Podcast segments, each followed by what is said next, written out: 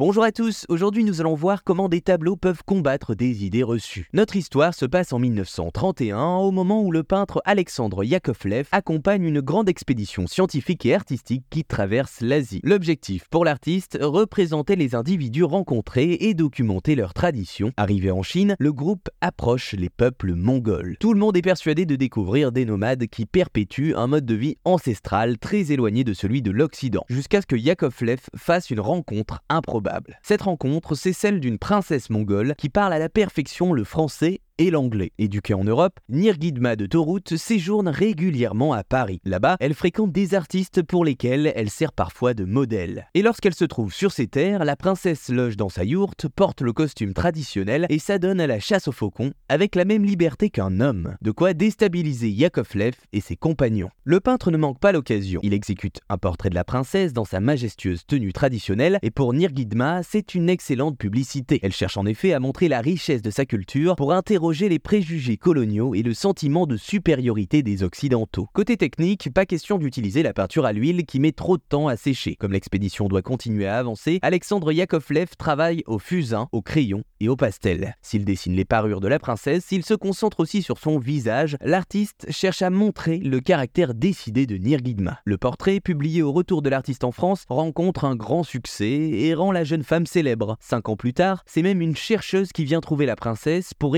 avec elle un recueil de chants mongols. Mission accomplie pour l'artiste, son dessin a réussi à faire connaître l'impressionnante princesse, tout comme son peuple. Voilà, vous savez maintenant comment des tableaux peuvent combattre les idées reçues.